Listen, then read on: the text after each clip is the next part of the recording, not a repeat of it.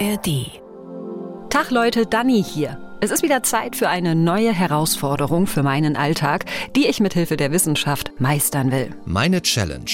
Ein Podcast von MDR Wissen. Ich bin 36 Jahre alt, also jetzt nicht mehr so ganz die jüngste und ich habe immer gehofft, dass ich das hier nie nötig haben werde. Das Einzige, was ich habe, ist so ein bisschen mit der Augenbraue, weil deine Augen dann wirklich sehr stark an den Fassungsrand mit rankommen. Ja, das stimmt. Die Form finde ich total schön. Genau, die Form die Form finde ich echt cool. richtig gut. Ja. Ich bin in einem Optikerladen in der Leipziger Innenstadt und probiere verschiedene Brillen an. Zusammen mit dem staatlich geprüften Augenoptikermeister Stefano Kali. Jetzt merkst du, die ist obenrum deutlich tiefer. Ja. Ne? Wir haben eine super schöne kompakte Größe. Die Fassung ist schön präsent im Gesicht. Auch die geht jetzt wieder so Richtung 70er, würde ich fast sagen. Also diese fast höher als breite Form. Aber ich finde hier, da passen meine Augen gut rein. Und die sitzt super schön auf der Nase. Ne? Ja. Stefano ist mega nett und einige Modelle gefallen mir auch richtig gut. Ja, und ich weiß auch, dass manche Gesichter mit der richtigen Brille fuckable hoch 10 aussehen können. Das sehe ich ja auch in meinem Freundes- und Bekanntenkreis. Also bitte versteht diese Podcast-Folge hier nicht als einen Diss gegen das Brille tragen, ja? Es ist nur so, dass ich da hart keinen Bock drauf habe. Erstens stehen meine Augen recht nah beieinander und ich habe halt Schiss, dass wenn ich eine Brille aufhab, es immer aussieht, als ob ich schiele. Und zweitens bin ich wahnsinnig ungeschickt und vergesslich und ich würde so eine Brille halt entweder ständig kaputt machen oder irgendwo liegen lassen. Ey, nee, bitte nicht. Bitte, bitte, bitte. Und deswegen ist genau das meine Challenge. Ich will meine Sehkraft trainieren und dem Brillenschicksal so von der Schippe springen. Also hoffentlich. Es sind 41 Millionen Deutsche ab 16, die eine Brille tragen, also sind einige. Aber warum sind das so viele und kann ich dem irgendwie entgehen? Kann ich das überhaupt? So Leute, ich bin in meinem Wohnzimmer und mein Fernsehbildschirm ist wirklich nicht klein. Ich habe hier einen Zollstock und wir haben hier eine Bildschirmdiagonale von, ich mache das mal so Pi mal Daumen, sagen wir mal 110 Zentimeter, ja? So, und ich sitze immer hier auf meinem Sofa, so. Und wenn ich jetzt mal hier so freischwebend messe, bis zum Sofa, sagen wir mal, ich sitze hier so. So, sagen wir mal, es sind so zweieinhalb, drei Meter, ja. Und ich sitze hier irgendwie abends nach der Arbeit, habe irgendwie Mediathek offen, YouTube und kann verdammt nochmal die Titel nicht lesen, ja. Und früher ging das aber. Also das ist eine Entwicklung, die so in den letzten Monaten, Jahren passiert ist. Ja, äh, es geht irgendwie bergab. Ja, und es ist aber auch noch mehr. Beispiel, ich bin auf dem Fahrrad unterwegs, eine Strecke, die ich zum ersten Mal fahre und kann aus einer gewissen Entfernung nicht lesen, was auf den Straßenschildern steht. So, und dann merke ich kurz vor knapp, ah, oh nein, ich muss ja hier links rein und bremse so unwillkürlich, total dumm, aber einfach so eine automatische Reaktion und werde erstmal fett angehupt von dem Auto hinter mir. Zu Recht, also das hätte schiefgehen können. Ich will mein Leben aber jetzt für diese Challenge nicht unnötig im Straßenverkehr aufs Spiel setzen. Deshalb ist meine Challenge geschafft, wenn ich abends auf meinem Sofa merke, boah geil, ich kann wieder lesen, was da auf dem Bildschirm steht. Das ist mein Ziel.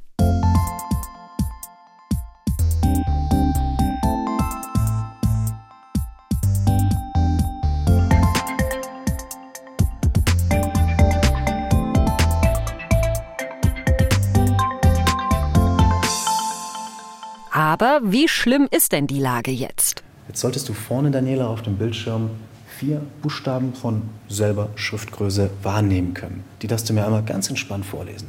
KCRHZ. Perfekt. Wir gehen eine Stufe hin. Kleiner. HSZOD. Mhm. Korrekt. Und was hast du hier? Jetzt wird's tricky. DNCKH.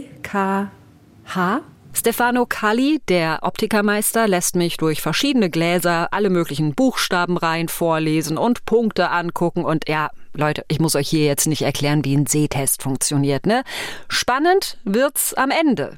Stunde der Wahrheit. Also, ich habe bei dir gemessen eine ganz geringe Weitsichtigkeit. ne? Jetzt haben wir bei dir 0,25 Dioptrien als Reihenwert für die Ferne. Das ist wirklich fast nichts. Ne? Wir haben gemerkt, so beim Einzelauge, dass du tendenziell so Richtung halber Dioptrien gehen möchtest. Ne? Ja, da wisst ihr Bescheid, ne Leute. Kurzsichtig ist, wenn ich die Dinge, die weiter weg sind, nicht so gut sehen kann. Und ich habe aber, ganz leicht, das Gegenteil. In die Ferne gucken läuft, aber im Nahbereich hakt es. Und ich denk so, hä? Also ich bin wirklich überrascht. Ich dachte halt wirklich, dass ich eben kurzsichtig bin. Beidseitig hast du da noch eine leichte Hornhautverkrümmung. Witzigerweise rechts wie links eine halbe Dioptrien. Also, wenn dich jemand fragt, siehst du gut, dann sagst du, ja, ich sehe total gut. Aber mit Brille, einer leichten Korrektion der Weitsichtigkeit und einer wirklich leichten Korrektion der Hornhautverkrümmung, was nicht schlimm ist, weil es jeder Zweite in Deutschland hat. Also es könnte auch dich betreffen. Ne? habe ich nochmal so ein bisschen entspannteres Schauen. Aber das tatsächlich wird sich dann rausstellen, wenn du mal eine Brille trägst. Empfehlen, das obliegt völlig dir. Und das ist eine ganz schöne Sache. Das klingt ja gar nicht übel. Mit Brille würde es halt besser gehen. Und ich will das aber nicht. Das Problem ist bloß, möglicherweise komme ich da gar nicht drum rum. Denn auch wenn der Test jetzt gar nicht so schlecht ausgefallen ist, merke ich ja, dass ich Probleme habe mit dem Sehen. Und vielleicht ist eine Brille für mich auch einfach ein unausweichliches Schicksal. Ich muss ja nur meine Familie angucken, ja? Meine Mama hat eine Brille, mein Papa hat eine Brille, mein Brudi hat eine Brille, meine Tante hat eine Brille, alle haben eine Brille. Und die Forschung sagt, mh, die Gene spielen eine große Rolle bei der Frage, wie gut oder wie schlecht wir sehen. Es gibt aber noch andere Faktoren, zum Beispiel das Alter. Also die Altersweitsichtigkeit. Ähm, und das ist eigentlich so ein äh, Wort, äh, oder diese Wortwahl kommt aus den Zeiten, wo die Menschen auch nur 40, 50 Jahre alt wurden. Deswegen dann noch Altersweitsichtigkeit. Alireza Mirshahi ist Direktor der Augenklinik Dardenne in Bonn. Im Prinzip ist folgendes. Die natürliche Linse im Auge ist verformbar. Die kann sich auf verschiedene Distanzen einstellen. Das heißt, wenn man in die Ferne schaut, ist die Linse komplett entspannt. Wenn man in die Nähe schauen möchte, muss sich die mit der Augenlinse verbundenen Muskulatur etwas anstrengen und dadurch verformt sich die Augenlinse und dann kann man auch die Gegenstände in der Nähe gut sehen.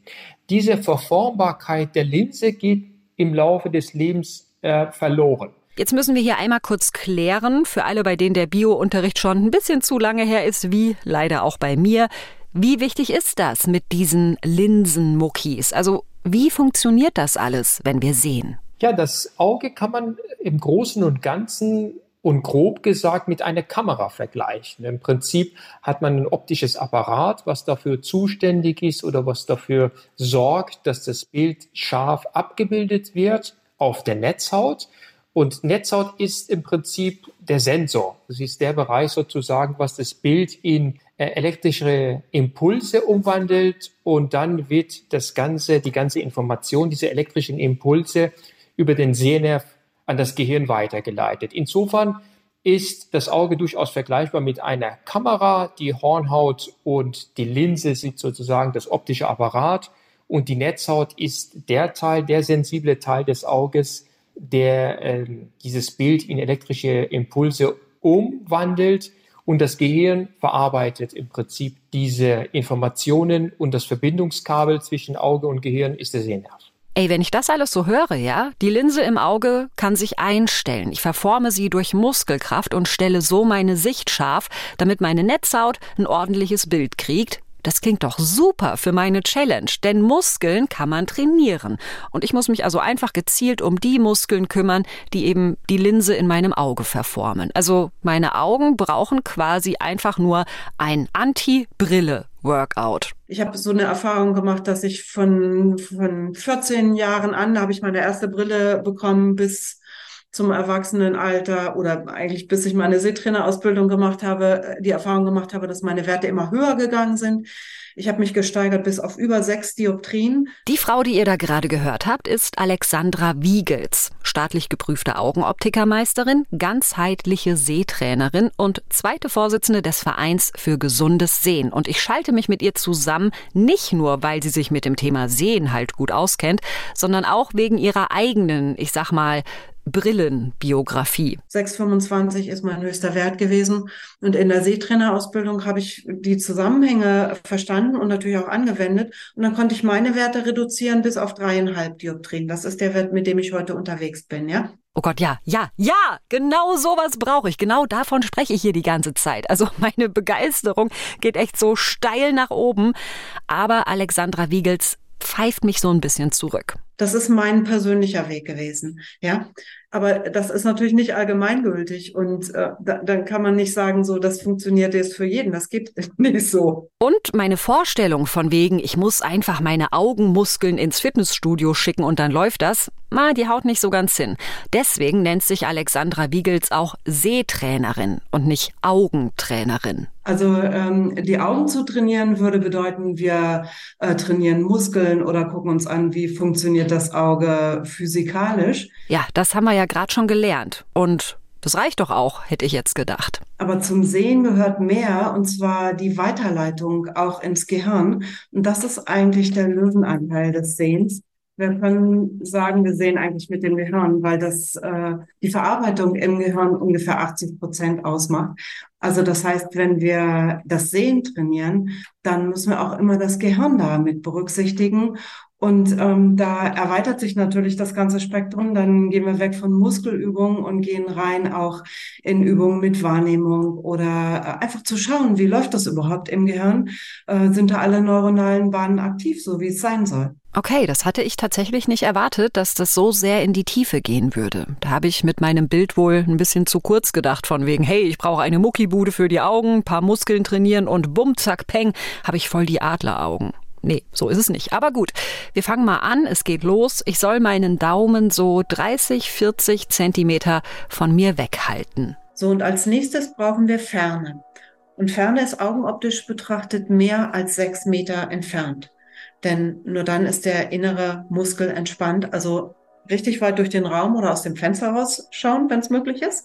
So, und jetzt wechseln wir mal im Sekundentakt, wenn es geht, Daumen, Ferne. Daumen ferne. Ich sitze also in meiner Küche mit meinem Daumen so vor mir ausgestreckt und stelle meinen Blick abwechselnd scharf auf meinen Daumen, auf den Baum draußen vor meinem Balkonfenster, wieder auf meinen Daumen, na und so halt immer hin und her. Und Alexandra Wiegels guckt sich das Ganze von meinem Laptop-Bildschirm aus an. Und tatsächlich wird diese Übung irgendwann körperlich anstrengend, so um die Augen rum. Ey, Probiert das wirklich mal aus. Wenn man das im Sekundentakt gemacht hat, dann hat man vielleicht 30 mal ferner, 30 mal näher gewechselt. Ich schätze mal, wir haben jetzt ungefähr eine Minute, dann kann man den Daumen mal sinken lassen, schließt nochmal die Augen und spürt einfach in die Augen und in die Region drumherum hinein. Wie fühlt sich das an? Ja, also das erste Gefühl ist so, es fühlt sich an, als hätten meine Augen Sport gemacht. Ich kann es mhm. gar nicht anders beschreiben. Und yeah. äh, auch bei diesem Wechsel, hatte ich immer das Gefühl, also wirklich wie bei so einer alten Kamera, wo äh, die vorne so rausfährt und wieder rein, hatte ich wirklich das Gefühl, dass es immer so, ein, so einen Augenblick gibt, wo meine Augen ja den Fokus quasi einstellen. So, mhm. so hat sich das genau. angefühlt. Das war jetzt tatsächlich ja eine Art Workout für die Augenmuskeln, für die Verformung der Augenlinse. Aber Alexandra Wiegels hat ja auch gesagt, bei so einem ganzheitlichen Sehtraining, da muss noch mehr passieren. Und jetzt wird's abgefahren. Wenn ich sie so angucke, fällt mir allerdings auch noch was anderes auf. Ähm, und da würde ich gerne, ähm, wenn Sie mögen, auch noch eine Übung äh, dazu machen, weil es geht oft ähm, bei, bei solchen Sachen eben nicht nur um äh, die Entlastung, sondern es geht auch darum, dass die Sehfunktionen ähm, optimal sind. Und wenn ich mir ihre Augenstellung angucke, dann sehe ich, ähm, dass es da eventuell ein, das ist jetzt nur eine Mutmaßung, weil ich sehe das nur über den Bildschirm, ähm, dass es da ein Stellungsproblem der Augen geben könnte. Oder e-, etwas, wo wir sagen können, das macht auf jeden Fall Sinn, daran zu trainieren. Ja, also ich habe ja natürlich einen äh, geschulten Blick, aber ich äh, sehe, wenn Sie mich so anschauen, dass äh, nicht beide Augen den gleichen Winkel immer haben, sondern dass das wechselt. So, und da kann man auch dran trainieren. Hallo, wie krass ist es denn bitte? Ich denk so, fuck, erwischt. Ich sehe es ja selbst. Ja, selten, aber ich sehe es. Auf manchen Fotos zum Beispiel sieht es aus, als würde ich so ganz leicht mit einem Auge schielen. Ich wusste aber bis gerade eben nicht, dass man dagegen trainieren kann. Kann man aber, sagt Alexandra Wiegels. Ich brauche bloß zwei Blätter Papier. Genau, super. Okay. So, und dann ähm, würde ich gerne eine kleine Übung mit Ihnen machen, so dass Sie Ihre Blätter ähm, so nehmen, dass Sie so eine kleine Lücke dazwischen haben. Eine Lücke vielleicht von einem Zentimeter. Und jetzt positionieren Sie sich mal so im Raum, dass Sie durch diese kleine Lücke irgendwas anschauen können, was jetzt so ein Blickfang sein könnte. Muss nicht der Bildschirm sein, ähm, genau, Radenkanten zusammennehmen ist vielleicht gut. Irgendwas, was markant ist. Und das schauen Sie durch diese Lücke hinweg an.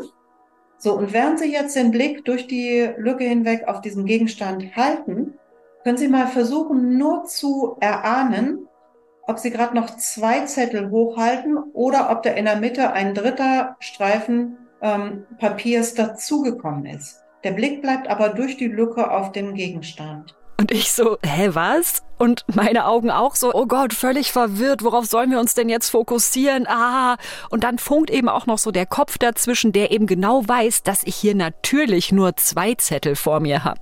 Wie viele Zettel sehen Sie? Zwei oder drei? Ich finde das schwer zu beantworten. Ich habe das Gefühl, dass mein Gehirn weil mein Gehirn weiß, dass da nur zwei sind, dass mein Gehirn mich das nicht so sehen lässt, so richtig. Ja, genau.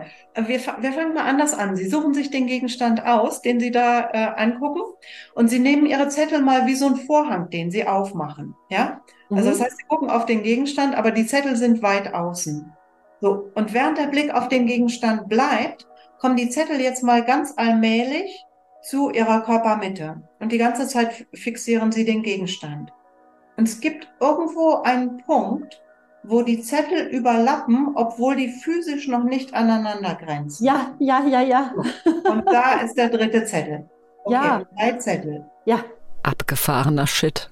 Ey, was ist da gerade passiert? Und das ist eine Übung, wo Sie, ähm, wo Sie zwei ganz schöne Sachen zusammen haben. Sie haben den Fokus auf etwas. Also das, was Sie anschauen, durch die Lücke hindurch, ja. Also da ist Ihre volle Konzentration drauf. Und Sie haben aber auch gleichzeitig die Peripherie, die Zettel, die Sie beurteilen sollen und auch natürlich den Raum drumherum. Und dann haben wir die zwei Dinge, die wichtig sind, alle auf dem Platz, den Fokus und die Peripherie. Und das ist jetzt richtig, richtig gut, denn wir haben ein sogenanntes Gesichtsfeld von 210 Grad. Ich erkläre das mal. Um uns rum ist quasi ein Kreis, ja, unsere Umgebung. Das sind 360 Grad. Wir haben aber ja hinten keine Augen.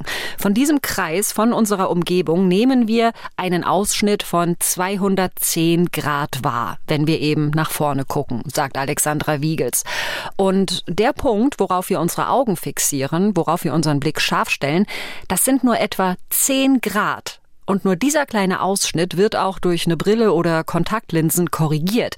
Die restlichen 200 Grad sind das sogenannte periphere Sehen und das kann man trainieren.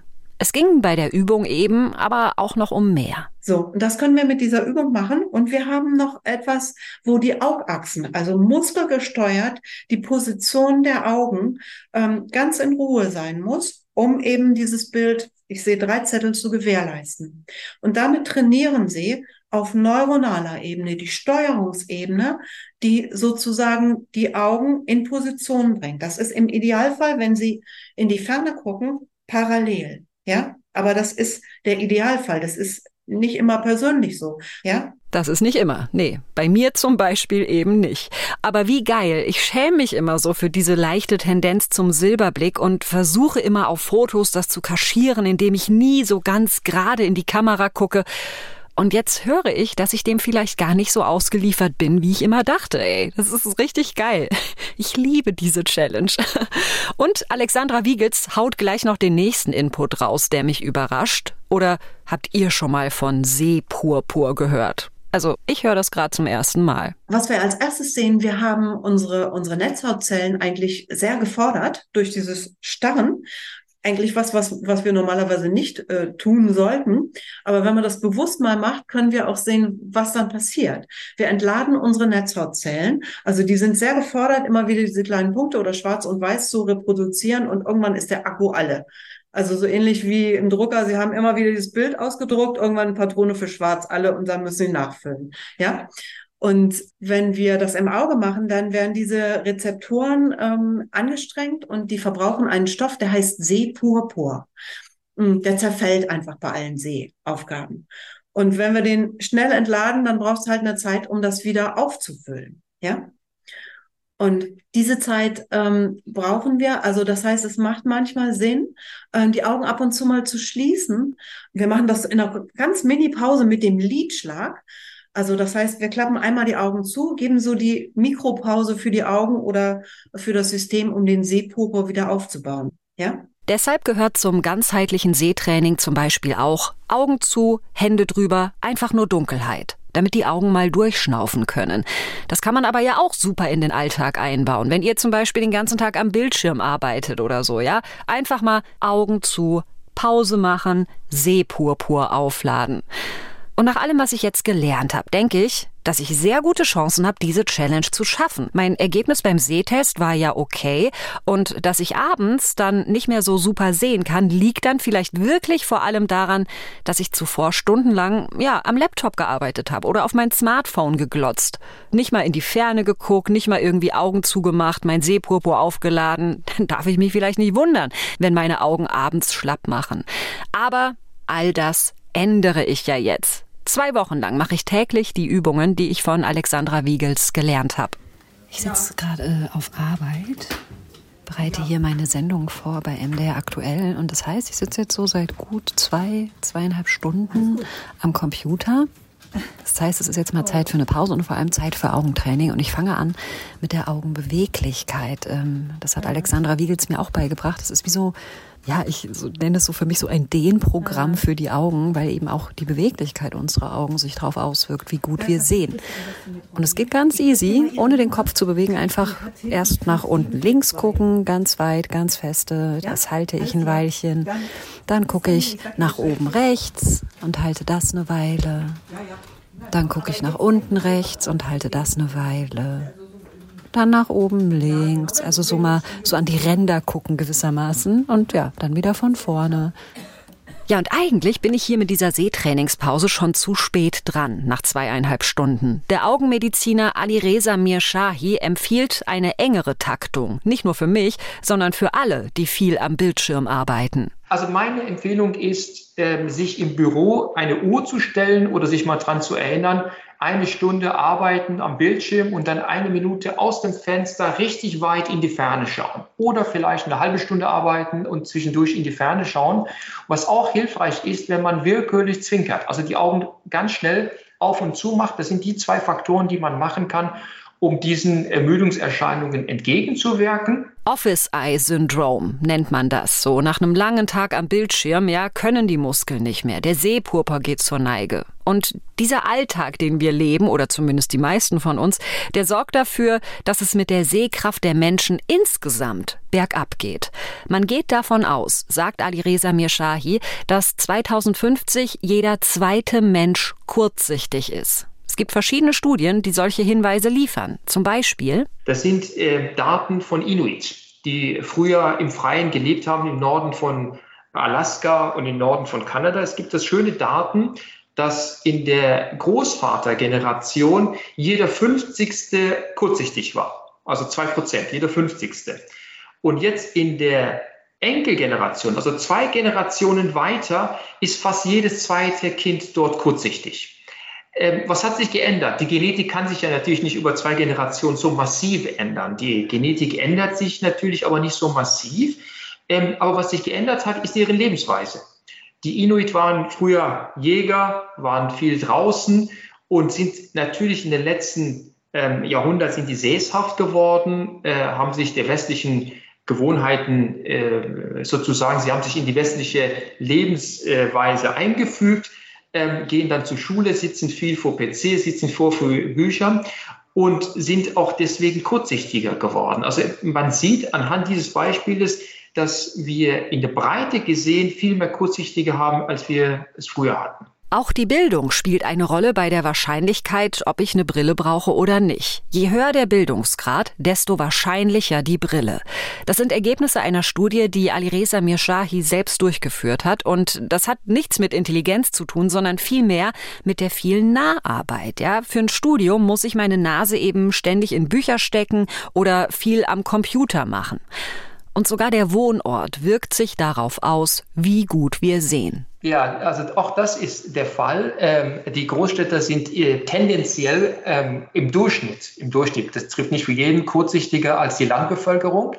Ähm, die Menschen, die vom Land kommen, die haben auch als Kinder, als Jugendliche sehr viel mehr Möglichkeiten, rauszugehen, im Freien aufzuhalten, im Freien zu spielen. Und die typischen Stadtkinder, Stadtjugendlichen verbringen sehr viel Zeit drinnen. Ähm, das sind zwei Faktoren. Einmal ist das Licht draußen deutlich stärker. Und zum einen, wenn man äh, draußen ist, kann man richtig in die Ferne schauen. Was die Erholung des Auges anschaut, also sagen wir mal, alles auf die Distanzen schauen, alles, was fünf Meter und weiter weg ist, ist gut. Weil eben dieses in die Ferne schauen die Linse im Auge entspannt. Ja, und über das Thema Licht haben wir jetzt noch gar nicht geredet. Dabei ist es auch total wichtig, ja. In Innenräumen haben wir im Durchschnitt eine Helligkeit von 500 Lux. Draußen haben wir tagsüber mindestens 3000 Lux, so im Winter. Und an sonnigen Sommertagen sogar bis zu 100.000 Lux. Und das prägt eben unsere Sehkraft fürs ganze Leben, wenn unsere Augen lernen, damit umzugehen.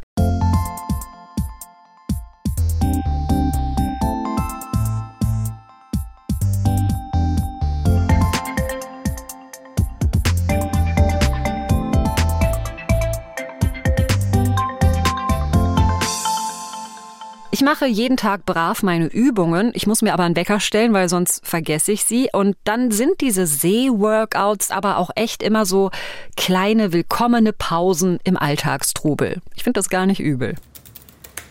Ich habe meinen Arbeitsplatz heute in die Küche verlegt im Homeoffice. Äh, und deswegen mache ich jetzt auch hier in der Küche mein Seetraining. Und am meisten mache ich echt diese Übung, äh, die mache ich gerade, wo ich diese zwei Zettel so nebeneinander halte und dazwischen durchgucken muss und mein Gehirn einfach so, ah, so völlig verwirrt, so, hä, wo fängt jetzt der Zettel an, wo hört die Lücke auf, wie viele Papiere sind das? Und das Geile ist, wenn ich danach nochmal hier diese Komplettentspannung mache, beide Hände über Kreuz, über die Augen, Augen zu, Sehpurpur aufladen und dann natürlich ein bisschen warten, damit die Augen auch wirklich runterkommen. Wenn ich all das mache und wenn ich jetzt wieder mich hier an meinen Laptop setze und weiter arbeite, dann fühlt sich das echt so an wie, oh, meine Augen sind voll fresh. Die haben richtig Bock, so als kämen die gerade aus dem Urlaub. Alles ist ganz hell und klar und äh, bunt. Ja, und so frisch aufgeladen mache ich hier jetzt mal weiter. Den Fernseher lasse ich übrigens während der Challenge aus, damit ich dann wirklich erst nach zwei Wochen gucken kann, ob es einen krassen Vorher-Nachher-Effekt gibt. Und gefühlt läuft es aber bis jetzt richtig, richtig gut. Das muss aber ja nichts heißen. Haben solche Sehtrainings wirklich einen handfesten Effekt? Lässt sich da wissenschaftlich was nachweisen?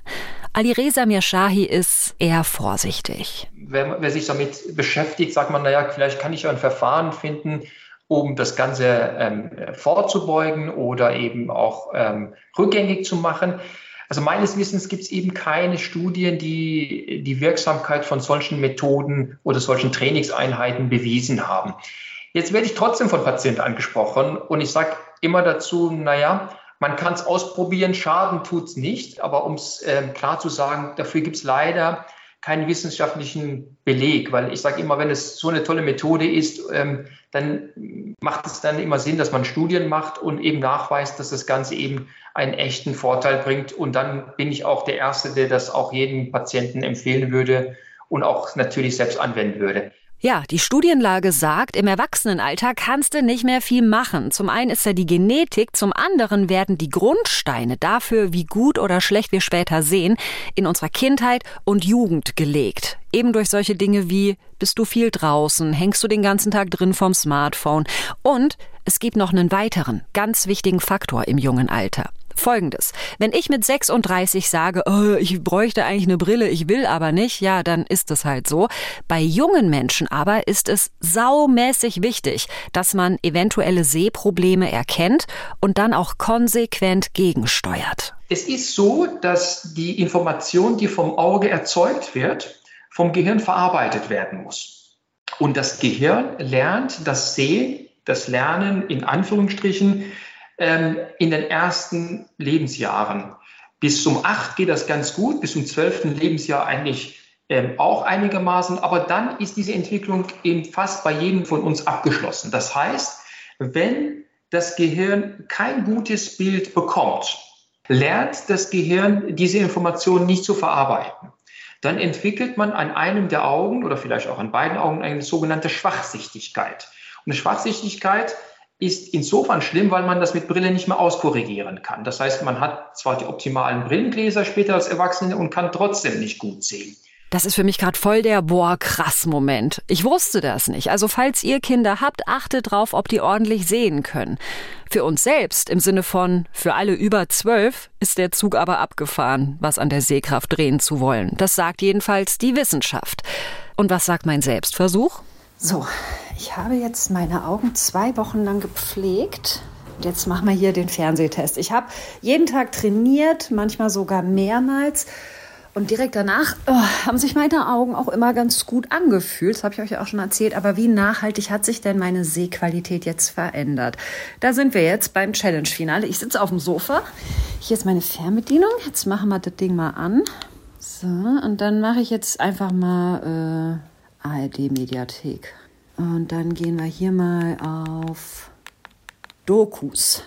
So. Hier, stopp, stopp, stopp, Leute, ich muss mich mal ganz kurz melden aus dem Schnitt. Mir fällt nämlich gerade auf, dass das hier total rüberkommt wie so eine erzwungene, billige Werbung. So, ha, ARD Mediathek, fetzt total. Nein, das ist nicht so. Also, ich habe kein Netflix und so, wirklich nicht. Und ich gucke wirklich gerade eine Serie in der ARD Mediathek. Es ist einfach so. Zurück zur Challenge haben wir jetzt eine Liste mit allen Dokus, die es aktuell gibt. Ja gut, so diese ganz großen, das kann ich sehen, aber es geht so um diese normalen da, wo so diese normalen Überschriften stehen, so diese weiße Schrift auf dem dunkelblauen Grund. So. Und ich merke es ja jetzt schon. Ich merke jetzt schon, ich strecke den Kopf so ein bisschen vor und ich kneife die Augen zusammen, weil es sonst irgendwie zu verschwommen ist. Ja? Also dann kann ich sehen, aber ah, es ist immer noch scheiße. so, was haben wir hier?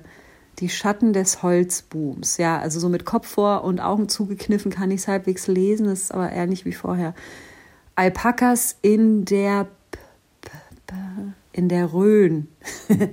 ja. Ich mache dann nochmal dieses Training und tatsächlich, unmittelbar danach habe ich den Eindruck, dass ich ein bisschen klarer sehe. Ein Teil meiner Sehprobleme lässt sich, glaube ich, wirklich zurückführen auf Überbeanspruchung und Ermüdung. Und da hilft es dann eben, solche Trainings- und Entspannungsübungen zu machen. Nachhaltig meine Sehkraft verbessern, das geht aber nicht. Beziehungsweise, ich weiß nicht, ob es geht nach den zwei Wochen. Es scheint ja zu funktionieren für manche Menschen. Gleichzeitig sagt aber die Wissenschaft, nee, das funktioniert nicht. Beziehungsweise, wir haben keine belastbaren Studienergebnisse, die darauf hindeuten. Also, Stand jetzt habe ich meine Challenge nicht geschafft. Das ist aber auch ein bisschen so, als würde ich zwei Wochen ins Fitnessstudio rennen und mich dann wundern, warum ich jetzt noch keinen Sixpack habe. Also vielleicht geht da auch noch was. Ich werde weiter diese Übungen machen und ja, hoffen, dass ich keine Brille brauche. Vielleicht ist der Zug aber auch abgefahren. Es gibt aber beim Sehen auf jeden Fall Faktoren, an denen kann ich was drehen, ja? Ermüdung, Wahrnehmung, all das macht auch was aus. Und da weiß ich ja jetzt, wie ich gegensteuern kann. Und das wirkt zumindest für den Moment. Und schaden kann's ja eh nicht. Eine Brille kommt mir aber weiterhin erstmal nicht ins Haus. Also sorry, aber ich will einfach nicht. Vielleicht irgendwann, wenn es wirklich nicht mehr ohne geht, aber Stand jetzt sage ich, nö. So mit Hilfe kleiner Tricks und gelegentlicher Sehkraftübungen kann ich mich schon ganz gut durch meinen Alltag wursteln.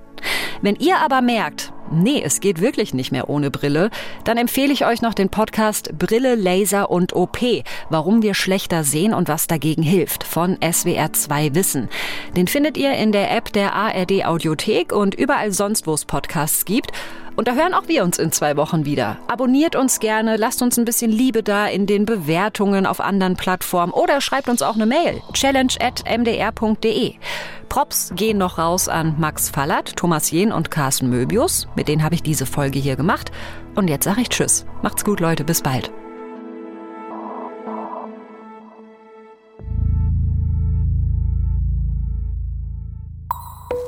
Das war Meine Challenge, ein Podcast von MDR Wissen.